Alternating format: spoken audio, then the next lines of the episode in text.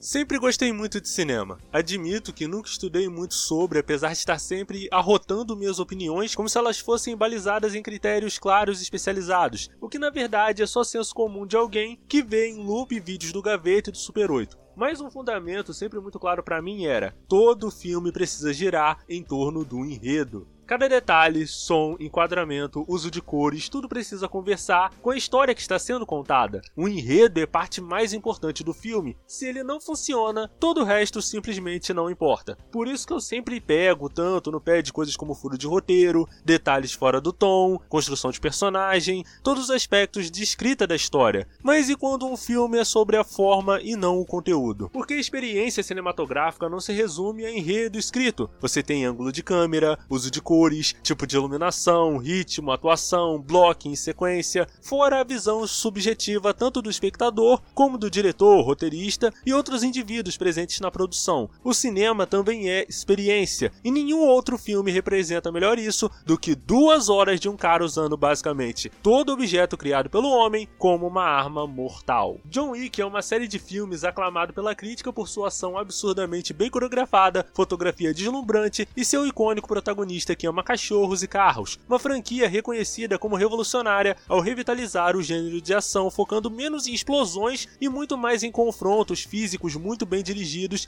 e sempre muito criativos. Apesar disso, o roteiro é simples e direto ao ponto, porém não é raso. Seu conteúdo não está fora da forma, seu conteúdo é a forma, como vamos ver a seguir. Venha comigo e descubra porque John Wick é uma das melhores franquias de ação de todos os tempos. Só passando aqui para lembrar que lançamos episódios novos todas as sextas-feiras ao meio-dia nos agregadores de áudio Anchor e Spotify e episódios novos todas as sextas-feiras em radiojhero.com. Também temos o nosso Instagram, arroba entremídiaspodcast, e nosso TikTok, arroba entremídias.podcast. Passa lá, dá aquela curtida e aquele comentário. A gente se vê por aí.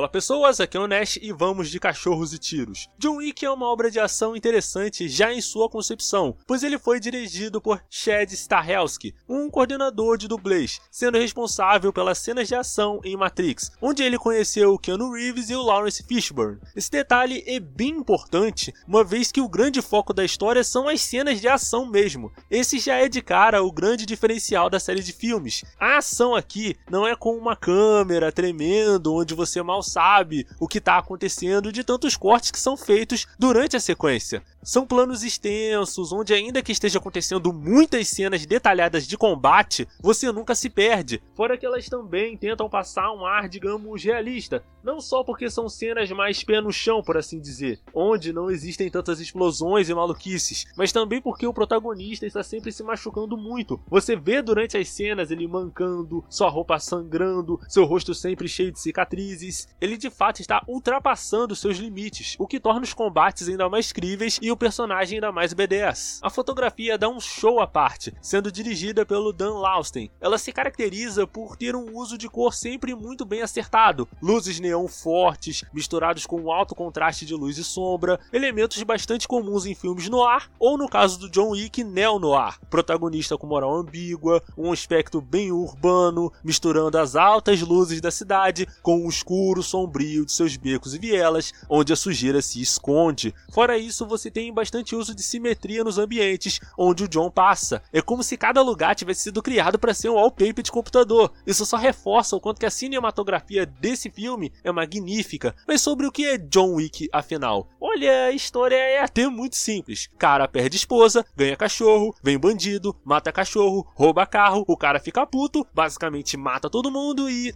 É meio que isso. Na verdade, tudo que acontece nos filmes seguintes são uma consequência direta do que aconteceu no primeiro primeiro filme. Eu gosto de como o primeiro John Wick não entrega logo de cara sobre o que ele vai ser. Ele começa a ter bem simples. O John acorda sem sua esposa, ele toma café, se arruma para ir ao velório e cabe muito bem dizer nas cenas onde ele tá sozinho no início do filme, as cores do ambiente são de um azul frio Nos flashbacks, quando ele está com a esposa, as cores do ambiente são de um amarelo muito mais quente, demonstrando o quanto que ele era feliz antes. Até quando ele recebe o cachorro em casa, que é um presente da mulher dele, a iluminação fica mais quente. Mesmo que você não entenda de teoria das cores, você de alguma forma consegue entender o que a cena está querendo te passar. Ainda sobre esse início, eu gosto de como a esposa de John morre de forma natural. Ela não foi assassinada ou algo do gênero. O que é interessante porque mostra que não importa o quão poderoso e quase mítico o John seja, nem ele pode derrotar a morte. O que se reflete até mesmo em suas ações assassinas. Afinal, ele está ali só pelo cachorro? Ou se vingar do cachorro é uma forma dele se sentir melhor, pois não conseguiu fazer nada pela esposa? Fica aí o questionamento. A história prossegue com John indo atrás das pessoas que mataram seu seu cachorro e roubaram seu carro. Note aqui que todos à volta parecem saber quem é John Wick. Existe uma mística por trás daquele cara aparentemente tranquilo e pacato. Ele, porém, é nosso guia no intrincado e cheio de regras mundo do assassinato profissional,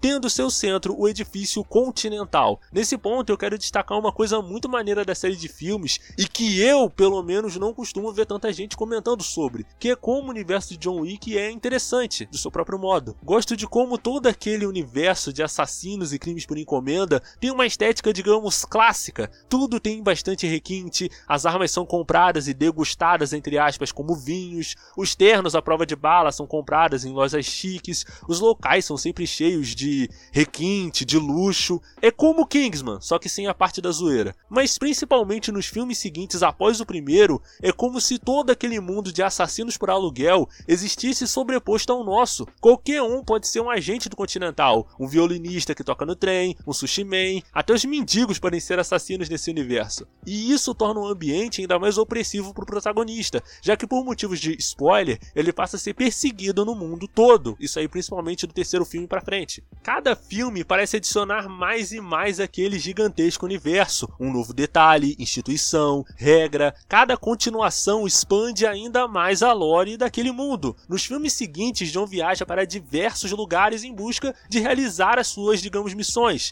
Esse universo se expande tanto que até a própria Amazon fez uma série spin-off só do Continental. Esse é outro aspecto intrigante nos filmes de John Wick. É impressionante como as coisas vão escalando cada vez mais e mais a cada filme, não só nas ações que ocorrem no decorrer da história, mas até mesmo na ação propriamente dita, como literalmente qualquer coisa podendo ser usada como arma. Livros, canetas, cachorros e até cavalos. Sim, o John usa cavalos para matar pessoas. Com coices, saca? Toda essa ação escala mais e mais e nós acabamos conhecendo mais daquele universo, sobre os continentais espalhados pelo mundo, como funcionam as promissórias e mesmo mais do passado do John propriamente dito, que progressivamente vai falando menos e menos conforme vai passando os filmes. Eu não sei se isso é uma escolha por parte dos criadores, mas faz bastante sentido com o próprio Keanu Reeves, que sempre foi um ator mais de carisma e fisicalidade do que propriamente atuação. Outro detalhe que você nota durante os filmes é que tudo que sabemos sobre o passado do John é contado pelos outros. O único flashback que vemos dele mesmo são de memórias da mulher. Existe uma lógica nisso. Para ele, só a mulher realmente importa, não seu passado. Por outro lado, ouvir tantos feitos realizados pelo protagonista e ver com nossos próprios olhos como ele é de fato muito brabo, torna essa aura mítica do John, apelidado de Baba Yaga, ainda mais densa. Mas voltando a falar da ação, que é o ponto mais forte da história, ela se desenrola das maneiras mais diferentes possíveis. Confrontos em trens, bibliotecas, becos, quartos, no meio do deserto, dentro de túneis subterrâneos. Cada sequência parece extrapolar o limite do que pode ser feito.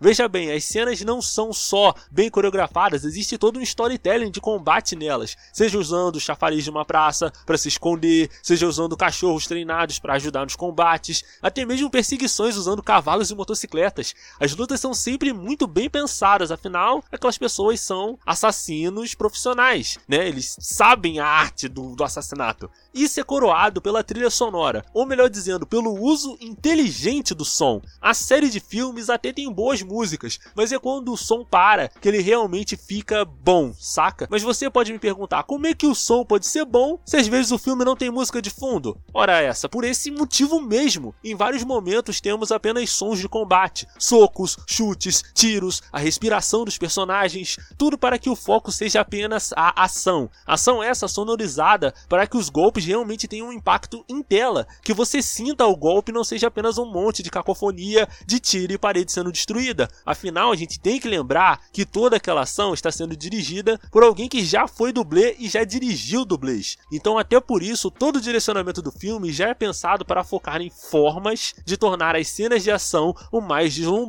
e impressionante possível. Você percebe isso nos planos abertos para mostrar as lutas em todo o ambiente, a fim de mostrar a ação e reação de todos os personagens, as cenas quase sem cortes que permitem uma sequência fluida de movimentos, todo o uso de neon e contraste que eu já mencionei antes, tudo isso torna John Wick um feito cinematográfico impressionante, feito esse que eu não tinha gostado da primeira vez que eu assisti. Quando eu assisti John Wick pela primeira vez, minha mente estava inteira ligada na narrativa, o que para muitos nunca foi o ponto forte da história. Naquela época eu associei muito John Wick a um videogame, para tanto que no primeiro filme tem uma sequência misturando a gameplay de um FPS com o John invadindo o esconderijo. Isso porque ele tinha uma série de, digamos, missões que se ligavam uma à outra, como se ele tivesse subindo uma escadinha como num jogo mesmo. Quando eu vi isso pela primeira vez, eu pensei: legal, fera, o ponto é que eu tô cagando pra sua esposa que morreu dois minutos depois filme começar. E de fato, a motivação do John fazer tudo aquilo não importa. Até porque a esposa do John é importante para ele, não para nós que somos o público. Porém, muito motivado por um desejo de redescobrir meu olhar cinematográfico, decidi dar outra chance ao filme, percebendo que sim, a esposa do John lá no fundo não importa mesmo. Não era sobre o enredo escrito, mas sobre a ação que se desenrola na tela. Claro que tudo isso só faz algum sentido em um filme que seja bem dirigido, com cenas de ação que sejam impressionantes o bastante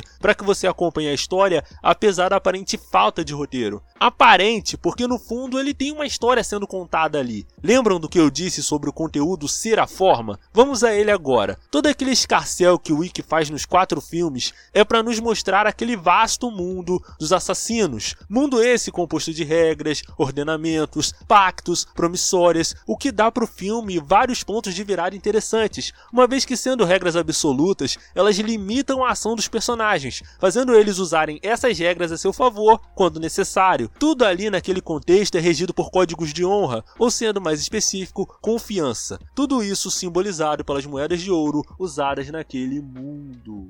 Todos os serviços subordinados no Continental, seja a compra de armas, roupas à prova de bala, informações e até uso médico, tudo isso é comprado usando essa, digamos, moeda paralela. Até para você encobrir cenários de assassinato, você precisa dessa moeda específica. Mas ora essa, por que não usar logo dinheiro? Simples, aquele mundo é regido por regras diferentes das nossas, sendo o Continental a organização que cunha essas moedas, eles que, que fazem essas moedas, eles imitem essa moeda. Então, ao mesmo tempo que mantém o controle sobre todos os serviços designados, uma vez que a moeda ali usada está imune à inflação, crise econômica ou qualquer outra pressão governamental, ela também representa a confiança e a lealdade. Não importa quanto dinheiro você tenha ou quão rico e influente você seja, se você mata alguém no Continental, você morre. Se você quebra o acordo de uma promissória, você morre. Ponto final. Por isso que ter um quarto no Continental, comprar uma arma, uma bebida, tudo isso custa apenas uma moeda. Não é seu valor monetário que importa,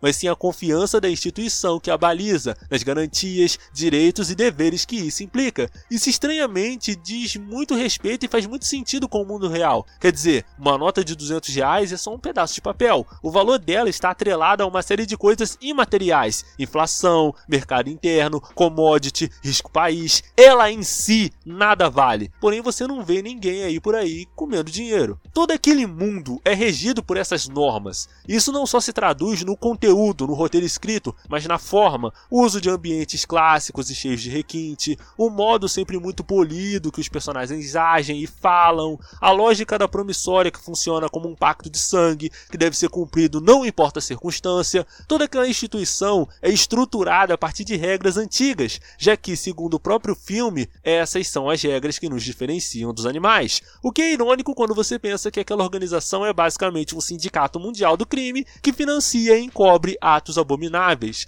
É uma instituição que, apesar de usar as armas mais modernas que existem, usa atendentes de telefone para expedir ordens ou definir as recompensas. Tudo ali apela para um classicismo, como se o tempo todo o filme tentasse resgatar essa aura de tempos mais antigos, onde a honra e a nobreza estavam acima de qualquer outra coisa. Isso se reflete até nas atitudes dos personagens. Por exemplo, o personagem do Lawrence Fishburne, vulgo Morpheus de Matrix, é o líder de um, digamos, sindicato paralelo de rastreadores que usa mendigos para vigiar e coletar informações de cada canto da cidade de Nova York. Olha, eu acho esse conceito mais da hora desse universo. Ele usa pombos correio para expedir mensagens, pois segundo ele, esse método estaria imune de hackeamentos, rastreios online e essa é a palavra, imunidade. Imunidade às regras e leis vigentes do mundo comum. Eles ali estavam em outro patamar. E como isso tudo se liga ao John? Ele, assim como aquela organização, não consegue fugir do passado. E quando eu digo passado, eu não falo da época em que ele era assassino, mas na época em que ele era feliz. Lembram como tudo isso começou para início de conversa? Porque mataram o cachorro do John, o cachorro que a sua amada esposa lhe deu, queria preencher o vazio que ela deixou. Ele estava até mesmo disposto a voltar a ser o cão da alta cúpula para não morrer, pois segundo ele próprio diz no terceiro filme, queria viver para poder se lembrar dela. Lá no fundo, John está preso ao passado, assim como o Continental também está. Ambos ali, essa organização titânica e esse único homem, estão ali para manter seu passado vivo. Se a alta cúpula não matar John, logo vão aparecer outros dissidentes. A confiança de todos no Continental iria se esvaziar e eles vão perder o poder que sempre tiveram. Se John morrer, as boas lembranças que ele teve com a esposa vão morrer também. Ambos estão ali para sobreviver. A pergunta que resta é: quem ficará de pé no fim da história? Ter assistido essa série de filmes com um outro olhar me fez perceber o quão diverso o cinema pode ser. Não é tão simples assim julgar um filme pelo seu apelo narrativo. Existem diversos outros aspectos a serem analisados dentro de uma experiência cinematográfica.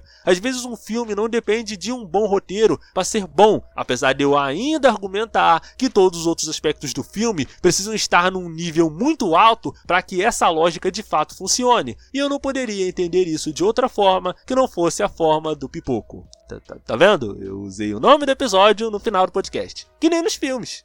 É, eu, vamos, vamos, terminar o podcast? Vamos, vamos, né? Vamos. Eu agradeço a você que está escutando esse podcast de manhã, de tarde à noite. Lançamos episódios novos todas sextas-feiras ao meio-dia nos agregadores de áudio Anchor e Spotify. E todas as sextas-feiras, às 8 horas da noite, em radiojhero.com. Acesse lá que tem artigos de tipo cultura pop, geek, J-rock e tudo mais. Aqui é o Nash, tem uma vida longa e próspera. Até a próxima!